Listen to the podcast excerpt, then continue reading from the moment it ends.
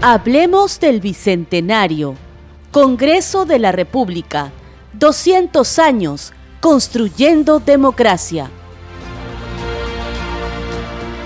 El primer Congreso Constituyente se instaló el 20 de septiembre de 1822 en la capilla de la Universidad Mayor de San Marcos, ubicada entonces en la parte del terreno que corresponde actualmente al Palacio Legislativo.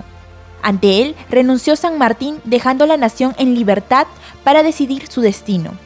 En aquella oportunidad el protector pronunció la siguiente alocución. Peruanos, desde este momento queda instalado el Congreso Soberano y el pueblo reasume el poder supremo en todas sus partes. Una vez retirado San Martín de la sede del Congreso, los diputados eligieron como presidente y secretario momentáneos a los doctores Toribio Rodríguez de Mendoza y a José Faustino Sánchez Carrión.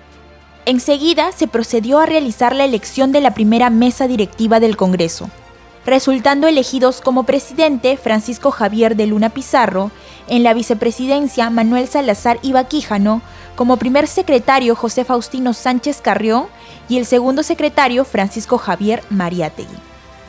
Informó Mayra Alegría, Congreso Radio. Hablemos del Bicentenario. Congreso de la República. 200 años construyendo democracia.